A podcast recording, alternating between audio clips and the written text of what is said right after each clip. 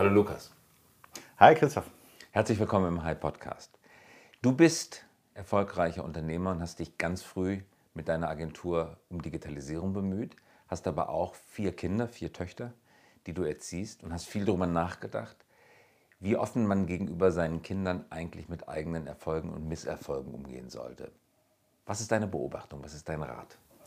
Also ich war anfänglich ein bisschen erschreckt. Also natürlich den Großteil der Erziehung übernimmt meine Frau. Inzwischen habe ich ein bisschen mehr Zeit und äh, wir sind beide Pädagogik-Freaks. Wir finden das einfach hochinteressant, auch in einer frühen Phase so Kindern etwas mit auf den Weg zu geben, was sie dann nie mehr in ihrem Leben äh, praktisch nachbessern müssen. Und äh, ich habe vor allem in meiner ersten Karriere, wo ich noch viel im Journalismus gearbeitet habe, halt sehr viel auch erfolgreiche Menschen getroffen und deren Nachwuchs. Und da gibt es teilweise schon erschreckende Problemstellungen. Inwiefern?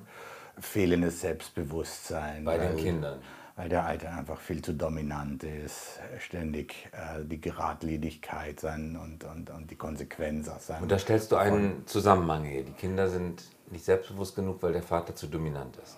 Das war die These, aber ich wusste natürlich nicht, wie man damit umgehen muss. Und äh, wir haben uns dann sehr eingelesen und Nelly hat dann, Nelly hat dann die entscheidende Studie für uns rausgefischt und äh, die äh, ganz interessant war, weil sie erstmal äh, nicht das ist, was man denkt, was richtig. Man, man versucht ja den Kindern eine Geradlinigkeit auch des eigenen Werdegangs vorzuleben, um, um, äh, um ihnen zu zeigen, daraus entsteht Stärke, ja, wenn man also ständig an sich glaubt. Äh, das Gegenteil ist aber oft äh, viel besser. Erst wenn man herausstellt, und das, das erzählt diese Studie wunderschön, erst wenn man herausstellt, welche Höhen und welchen Tiefen man selber durchschritten hat in, in seiner Biografie und dass man einmal fast pleite war, so wie ich das war, oder dass ich äh, meine unglücklichste Zeit im Studium hatte, weil ich einfach sozial leicht gechallenged war und zu nerdig war. Und erst wenn man das mit denen durchhört, werden sie auch A, interessierter, weil es nicht mehr so allglatt ist und so. so also genau so. dann, wenn es um Scheitern geht, um Niederlagen, um Verluste, dann beginnen sie sich besonders zu interessieren. Das Selbstbewusstsein, eine, ein Tief zu durchtauchen, steigt erst dadurch, dass man weiß, dass man gelernt hat, dass man auch bei seinen Eltern gesehen hat, dass nach den meisten Tiefs wieder ein Hoch kommt. Wenn ich aber die Tiefs immer ausklammere aus pseudopädagogischen Gründen und mich nur äh, sagen, äh, mit den Kindern über das unterhalte, was, was gut gelaufen ist, dann gebe ich denen gar nicht die Chance, diese Amplitude als solche wahrzunehmen. Es geht immer wieder auf und immer wieder ab. Du bist als Anfang 20-Jähriger nach Berlin gekommen, hattest in Österreich, in Wien schon als Grafikdesigner bei einer Zeitung gearbeitet, bist dann zur Berliner Zeitung gekommen, hast dort als Designer angefangen und hast nach einigen Jahren beschlossen, deine eigene Designagentur zu eröffnen. Also Bruch mit dem Angestellten-Dasein, eine eigene Firma gegründet. War das ein schwerer Schritt? Überhaupt nicht. Es war ähm, so, dass äh, ich das Gefühl hatte, das kann wahnsinnig in die Hose gehen und ich hatte auch unglaublichen Respekt davor und äh, für mich ist einfach so, es muss halt, die Zeit ist die einzige Macht, die wir nicht, die wir nicht äh, toppen können, die wir nicht ähm, äh, bekämpfen können. Und äh, da war für mich klar, wenn das ein Blödsinn ist, dann sollte ich ihn so früh wie möglich begehen. Und habe mit aller Angst und allem Respekt vor dieser Geschichte gesagt, äh, wenn ich es jetzt mache, was soll mir passieren? Wir sind nicht in der Sahelzone. Wenn es nicht klappt, verhungere ich nicht, sondern dann gehe ich halt wieder zurück. Aber das erste Jahr war dann schwierig, wie du gerade berichtet hast. Du hattest dann kein Geld mehr auf dem Konto, es kam nicht genug Umsatz rein. Du wusstest nicht, ob das Ganze ein Erfolg wird. Die Firma war sehr erfolgreich von Anfang an. Hat aber kein Geld verdient. Ich war zu blöd, mit Geld umzugehen. Ja. Ich habe nie gelernt, mit Geld umzugehen. Ich habe mir selber auch nichts bezahlt. Ich war nach einem Jahr komplett pleite. Du hast Umsätze gehabt, es ist gut gelaufen, tolle Kunden, gute Aufträge, Geld in der Kasse, selber kein Geld bezogen und trotzdem fast pleite. Ich habe das Geld äh, den Angestellten gezahlt, klar irgendwann am Jahresende habe ich dann festgestellt, dass die Rechnung nicht aufgeht.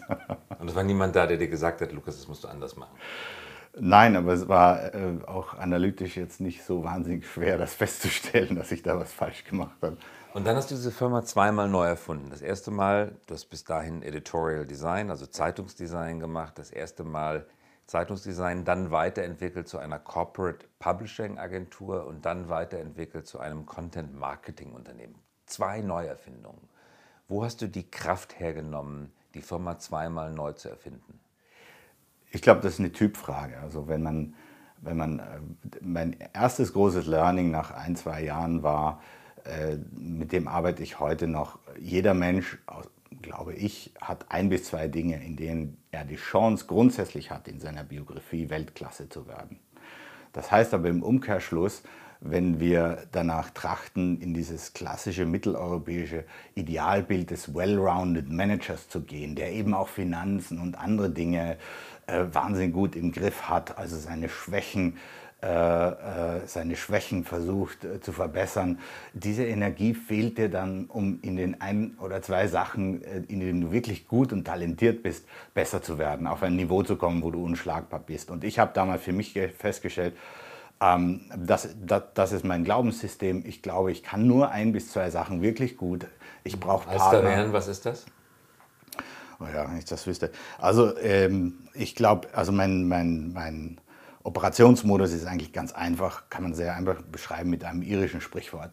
Da gibt es einen kleinen, kleinen Jungen, der wahnsinnig in die Nachbarstochter verliebt ist.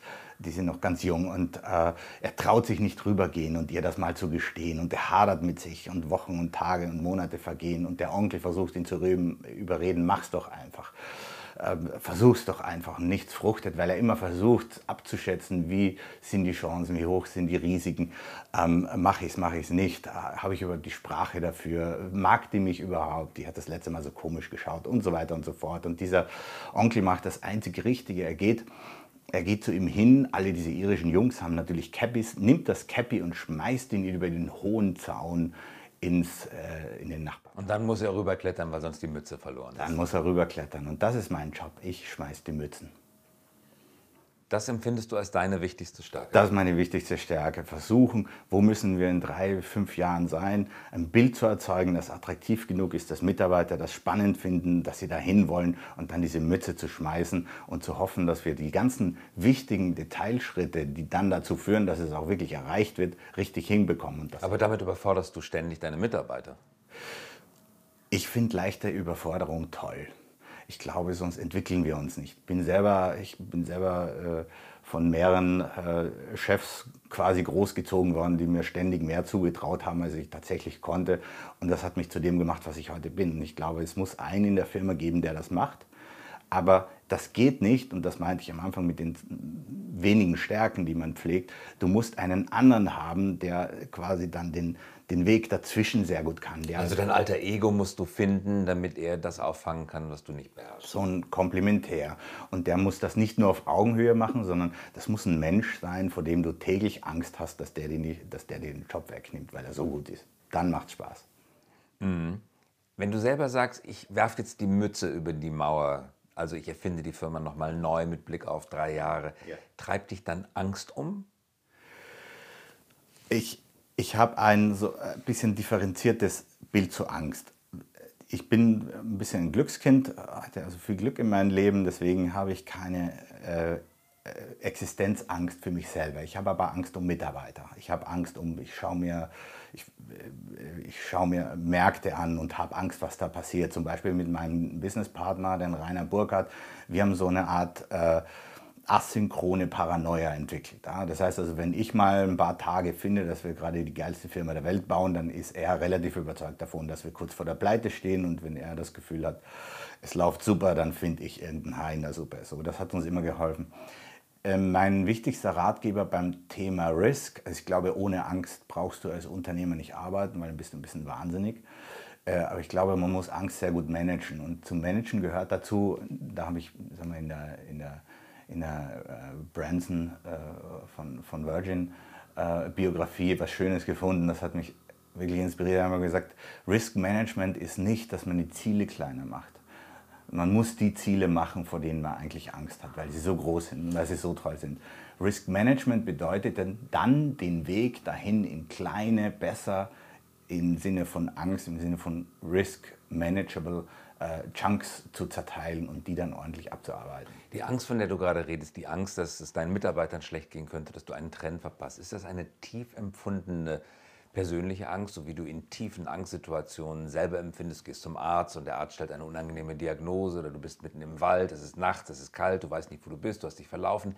Das ist tiefe existenzielle Angst. Mhm. Empfindest du diese Art von Angst oder ist es mehr eine abstrakte Sorge, die dich umtreibt? Nein, abstrakte Sorge kann ich nicht. Weil entweder es ist Sorge oder es ist abstrakt. Also äh, es ist wirklich, äh, ich kann es nicht existenzielle Angst äh, nennen, weil es tatsächlich mich nicht betrifft. Das ist, keine Ahnung, Genetik. Ich, ich kann mich um mich selber nicht in diesem Form kümmern. Aber es ist eine tief empfundene Angst.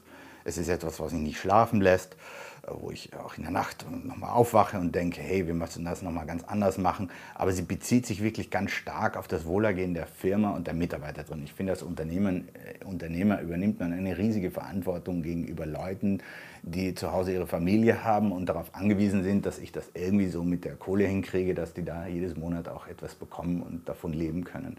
Das ist schon eine ordentliche Angst. Und mit diesen beiden Schritten der Neuerfindung, die Mütze über den, über den Zaun, über die Mauer geworfen, hast du die Firma jeweils in ganz neue Größenordnungen katapultiert. Der erste Schritt hat die Firma um den Faktor wie viel gesteigert ungefähr? Also von Designagentur zu Content Marketing, Entschuldigung, zu äh, Corporate Publishing? Von etwa eineinhalb Millionen Jahresumsatz, zwei Millionen Jahresumsatz auf etwas über 30 Millionen. Und wenn du das nicht getan hättest, wo wäre die Firma dann nach fünf Jahren gelandet?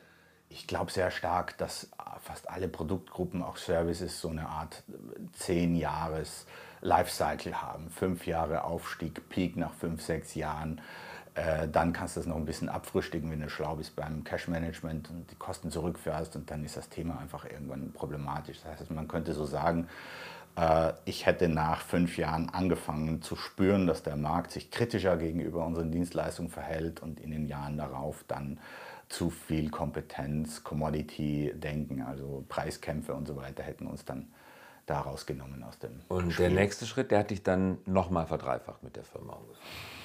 Genau, also sozusagen das äh, abstrakte Ziel, äh, was wir hatten, was ich mir irgendwann mal auf einem IKEA-Tisch ganz am Anfang äh, absurd zusammengenagelt war, wir bauen eine 100 Millionen Company und das haben wir dann erreicht. Umsatz, nicht Bewertung.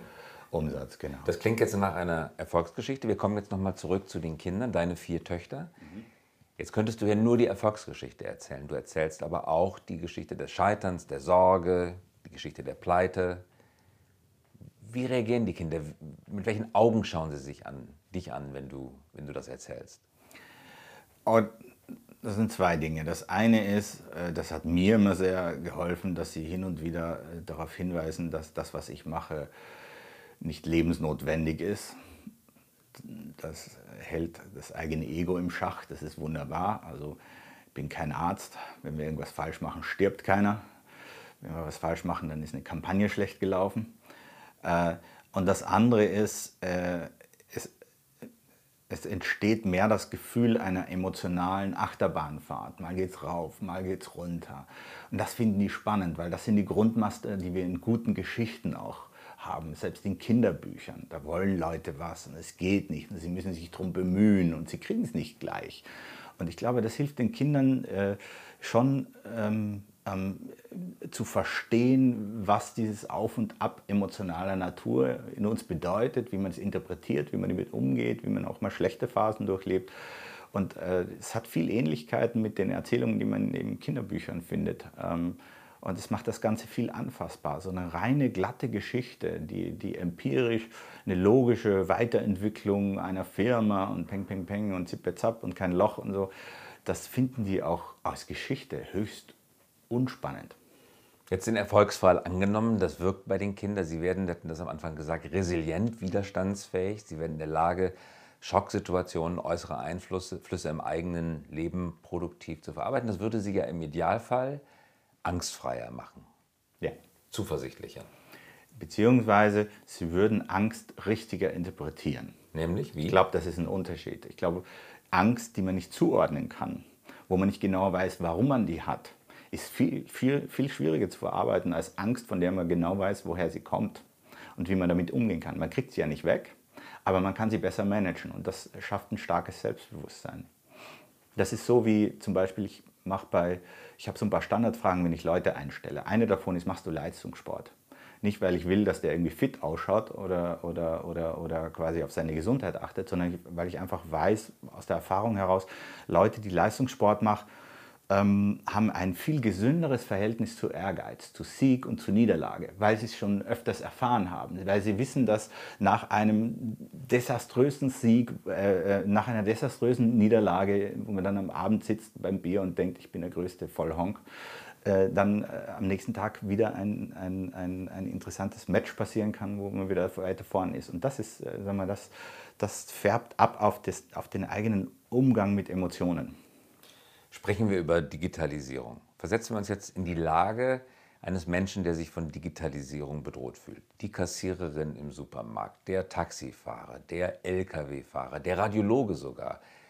Viele von denen lesen in der Zeitung, hören im Fernsehen, hören im Radio, lesen auf Webseiten, dass ihre Berufe bedroht sind, weil Digitalisierung das alles viel besser, preiswerter, treffgenauer machen kann und in Zukunft sogar es lebensgefährlich ist, sich beim Radiologen auf Tuberkulose untersuchen zu lassen oder Krebs weil die Maschine das viel besser erkennen kann. Ist das jetzt nach dem, was du gerade gesagt hast, eine bestimmte oder eine unbestimmte Angst, die man dann empfindet? So wie es jetzt formuliert wird oft, ist es tatsächlich eine unbestimmte Angst. Es werden ja kaum Lösungsmöglichkeiten skizziert für diese Kassiererin.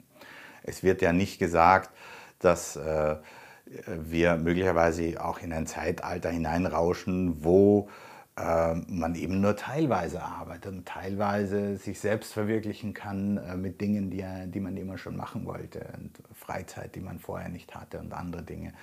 Ich glaube, bei der Change, generell bei Change-Kommunikation kann man sagen, die tödlichste Change-Kommunikation ist die, wo man sagt, Leute, alles ändert sich und dann nichts mehr sagt. Das sagen aber viele. Ja, das ist tödlich.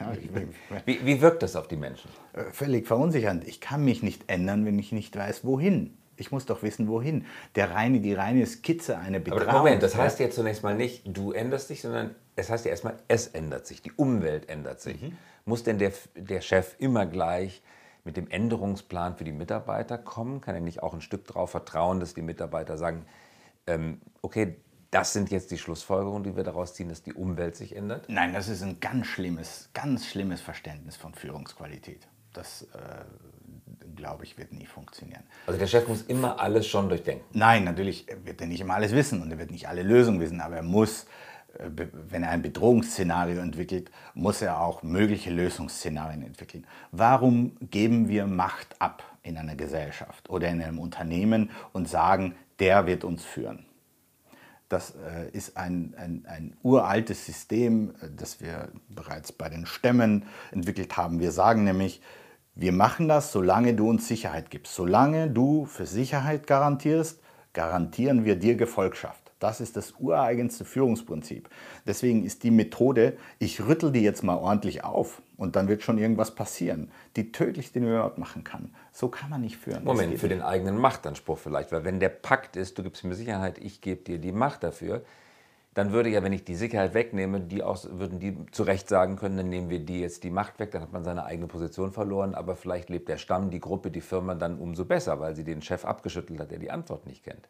Gibt es also über den eigenen Machterhalt hinaus einen Grund, äh, warum man nicht aufrütteln sollte?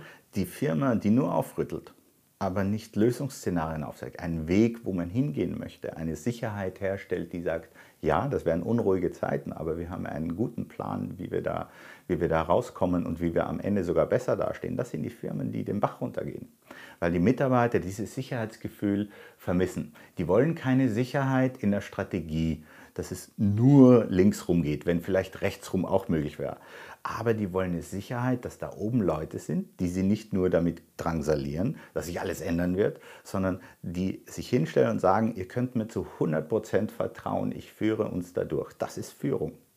Mhm. Nun müssen wir uns aber nochmal die Führungskräfteunternehmen anschauen. Viele Unternehmer, mit denen ich spreche, sagen, die Lehmschicht in meinem Unternehmen, also dieses Mittelmanagement, manchmal auch Permafrostschicht genannt, von denen muss ich eigentlich erwarten, dass die mir bei der Lösungsfindung helfen. Ich kann das nicht alles allein ausarbeiten. Ich brauche das Team von ein paar hundert Leuten, die mit mir die Lösung ausarbeiten. Und dann treten wir alle vor die restliche Mannschaft und präsentieren die Lösung. Kritisieren aber genau in ihrer eigenen Führungsebene, dass sie keinen Lösungsbeitrag leistet, dass sie auch abwarten sich verhält, der Wahrheit nicht ins Gesicht schauen will. Also was macht der oberste Chef mit den Unter- oder Mittelchefs? Ähm, das ist ja ein anderes Thema, weil ich da nicht mit den einfachen Mitarbeitern rede, wo ich einfach nicht komplett offene Fragestellungen und alles wird schwierig, aber ich weiß auch nicht, wie ich da rauskommen machen kann, sondern das sind Führungskräfte, die werden auch dafür bezahlt, dass sie führen und die müssen genauso wie der Chef ein Interesse daran haben und das auch ihren Mitarbeitern vorleben, dass sie gerade in unruhigen Zeiten Pläne entwickeln und damit durchkommen. Das heißt, wenn da äh, quasi der CEO mit seiner Lebensschicht ähm, Probleme hat bei dieser Lösung entwickeln, dann verfehlt diese Lebensschicht ihren, Führungs, äh, ihren Führungsanspruch. Ihren Und dann macht der Chef was? Das ist ein ganz äh, hartes Change-Programm natürlich. Ähm, meistens entsteht das ja nicht äh, durch, äh, durch neue Entwicklungen auf dem Markt, dass man plötzlich feststellt, diese Lebensschicht ist irgendwie zu bürokratisch geworden oder hat den Arsch nur noch an der Wand, äh, sondern das entsteht in den erfolgreichen Jahren davor, weil er da das Unternehmen von seiner mittleren Führungsschicht vor allem eine Stabilität verlangt, eine Stabilität im Denken, ein Absichern, ein Absicherungsgedanken hinter allem, weil es läuft ja gut, die Margen sind da, die Produktpositionierung ist, äh, ist gut, äh, es gibt keinen Grund. Das Unternehmen belohnt in dieser Zeit zu wenig die Leute, die querdenken, die sagen, hey, Moment mal, Klar wird das noch zwei, drei Jahre gut laufen, aber was machen wir als nächstes? Das sind eigentlich die Quertreiber, die gefährden das Ergebnis. Und das Ergebnis ist das Wichtigste. Das Wichtigste ist aber nicht das Ergebnis, sondern das Wichtigste ist die Zukunftssicherheit. Und der Chef mit seiner Führungsschicht, Lebensschicht, ist dafür verantwortlich, eine inhaltliche Lösungsvorgabe auszuarbeiten und die dann den, der allgemeinen Mitarbeiterschaft mitzuteilen. Eine also Problem mit Lösung dazu. Ich muss glauben, dass dieser Chef an der richtigen Stelle zur richtigen Zeit mein Cappy nimmt und es rüberschmeißt. Ich muss nicht als Mitarbeiter das Gefühl haben, ich muss nichts dafür tun. Ich muss mich anstrengen. Ich muss Dinge bei mir verändern, andere Dinge. Aber ich muss den Glauben haben, dass der Chef weiß, wo das Cappy hingeschmissen wird. Und wenn ich den Glauben als Chef verwirkt habe, passiert was? Wenn er es nicht irgendwie schafft, sich dieses Vertrauen wiederzuholen, kannst du ihn abmontieren dann, ist die Firma erledigt. Wenn es der Eigentümer ist, kann das sogar Ende der Firma sein, weil niemand mehr da ist, der ihn austauschen kann. Mhm. Mhm. Diesen Führungsanspruch erarbeite ich mir nicht durch meinen Vertrag, sondern nur durch das Vertrauen in meine Lösungskompetenz. Und wo findet jetzt unter den Bedingungen der Digitalisierung alles furchtbar schnell, alles hyperkompliziert, morgen alles anders, Technologien wie Blockchain etc. kaum zu verstehen für die meisten Führungskräfte? Wie erarbeitet er sich jetzt einen robusten, in die Zukunft weisenden Lösungsvorschlag? Weil den Vorschlag selber zu erarbeiten kann ja nicht reichen. Es kann ja sein, dass er falsch ist. Er muss ja auch noch die inhaltlich richtige Lösung. Er muss ja nicht nur Vertrauen erwecken, sondern muss Vertrauen auch noch rechtfertigen, indem er die inhaltlich richtige Lösung liefert. Wie kommt er auf die inhaltlich korrekte Antwort? Ich würde die Frage gerne ein bisschen anders ähm, beantworten. Vielleicht komme ich da nochmal dazu. Aber ich habe mir viele solche Vorträge angeschaut. Übrigens auch einen von dir. Und wir überschätzen ständig den Inhalt dieser Vorträge, die Ausziselisiertheit eines Lösungsvorschlags bis ins letzte Glied, was eh nie so kommen wird weil nach zwei Jahren ist wieder alles anders. Und wir unterschätzen, was die Menschen an nonverbaler Kommunikation, an emotionaler Kommunikation mitbekommen. Da oben kann einer sitzen eine relativ vage Vorstellung davon vermitteln, wo es hingeht, in einer begeisterten Art, in einer überzeugenden Art, in einer sprudelnden, sicheren Art äh, vortragen und die Menschen werden rausgehen und sagen, ich habe es letztendlich nicht verstanden, einiges davon, aber der weiß, was er tut.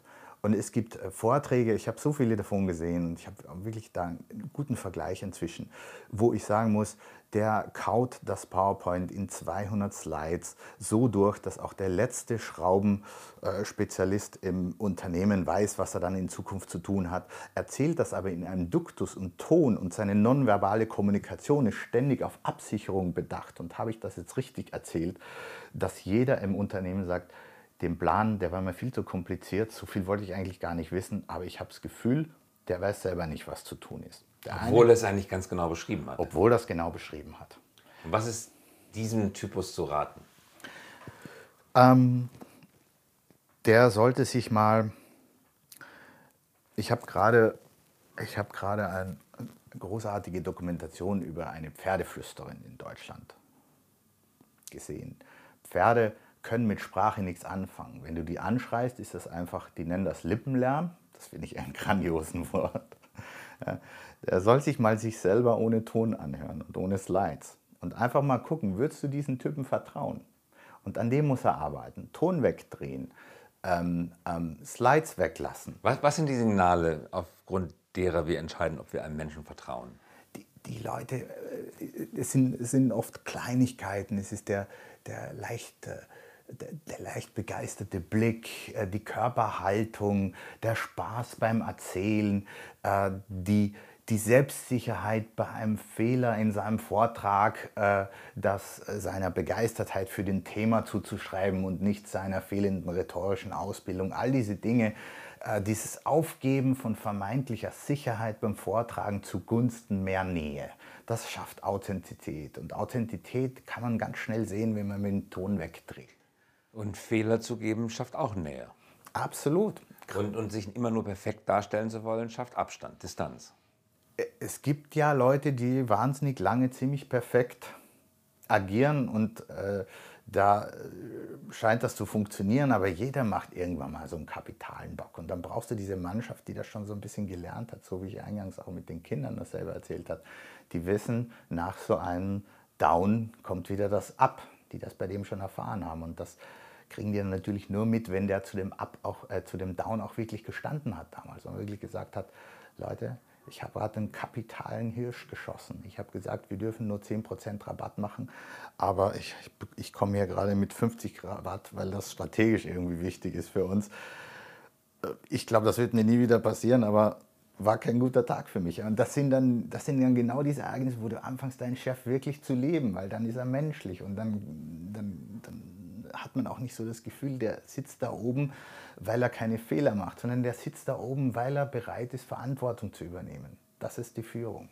Lukas, zum Abschluss noch. Wir hätten dich mal eingeladen als Gastredner bei, eine, bei einer Veranstaltung mit Audi-Führungskräften und hast mhm. da einen Vortrag gehalten über ein Stichwort Commander Intent, einen Ausdruck aus dem Militär. Was ist damit gemeint genau? Äh, da ging es äh, stark um Change und um Change-Kommunikation. Es ist ein wahnsinnig professionalisiertes Feld und äh, durch diese Professionalisierung und das Mitmischen von so wahnsinnig vielen Kommunikationsexperten und anderen ist die Sprache, in der wir heute als Führungskräfte unsere Mitarbeiter versuchen mitzunehmen auf einen neuen Pfad, äh, sehr bürokratisch geworden, sehr geschleckt geworden, sehr abgesichert geworden. Es kommt einfach nicht mehr an. Äh, und wir haben, wir haben ein, ein Kommunikationsprinzip aus dem amerikanischen Militär übernommen. Äh, das amerikanische Militär, wenn es, wenn es eine neue komplexe Operation ähm, angeht, dann äh, gibt es ein, gibt es ein Commander Handbook, äh, das alle Führungskräfte im Militär dann bekommen, um diese Operation möglichst geräuschlos über die Bühne zu bringen.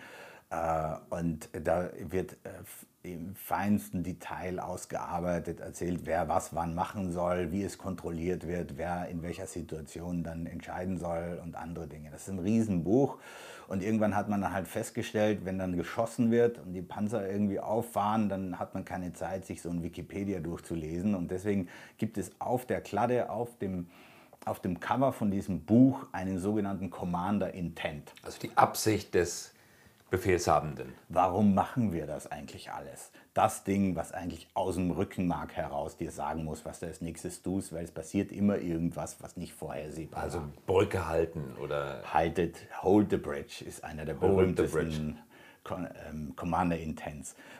Das erzeugt eine Einfachheit und Geradlinigkeit in einer komplexen äh, Operation, die die Mitarbeiter unbedingt brauchen. Sie wollen einen einfachen, klaren Satz. Und das haben. heißt übertragen auf die Rolle des Unternehmensführers, der tritt auf die Bühne, Weihnachtsfeier, Strategietagung, Führungskräftetagung, stellt sich dahin, hält eine Rede und dann fasst er das zusammen in seinem Commander Intent. Was sagt er da? Das hängt ja davon ab, in welcher Industrie, in welcher Ausgangslage er da ist. Aber wenn er es schafft, nicht zu beweisen, wie viel er gelernt hat und wie lange er an seiner PowerPoint gesessen ist, sondern wenn er schafft, in einem einfachen Satz nochmal zusammenfassend zu sagen, was er mit der Firma die nächsten fünf Jahre vorhat und woran das dann messbar ist, ob das erfolgreich ist, Das sind die guten Reden. Was war der beste Commander Intent, den du in deiner eigenen Firma formuliert hast? Oh, äh, da muss ich ein bisschen nachdenken. Was war der beste? Ich glaube, es war so etwas wie, ähm, da ging es um Kommunikation, wir müssen zum Wissen verführen. Das ist unsere zentrale Aufgabe, unsere kreative, aber auch unsere strategische Aufgabe. Das hatte den Hintergrund, Kommunikation ist heute nicht mehr äh, Informationen möglichst ähm, effizient von A nach B zu tragen, sondern Leute, die überfrachtet sind mit äh, Informationen, die auf sie einprasseln, auf die richtigen hinweisen. Deswegen geht es eben nicht mehr um das Gestalten von äh, Informationen oder Wissen, sondern um die Verführungsleistung. Und die Verführungsleistung ist die höchste kreative Leistung in der Kommunikation. Verführt die Menschen zum Wissen. Ja. Lukas Kircher, ganz herzlichen Dank für das Gastsein, fürs Reden, fürs offenherzige Dabeisein. Das war der High Podcast. Vielen Dank. Lieben Dank für die Einladung. Und wir hören uns wieder in der kommenden Woche.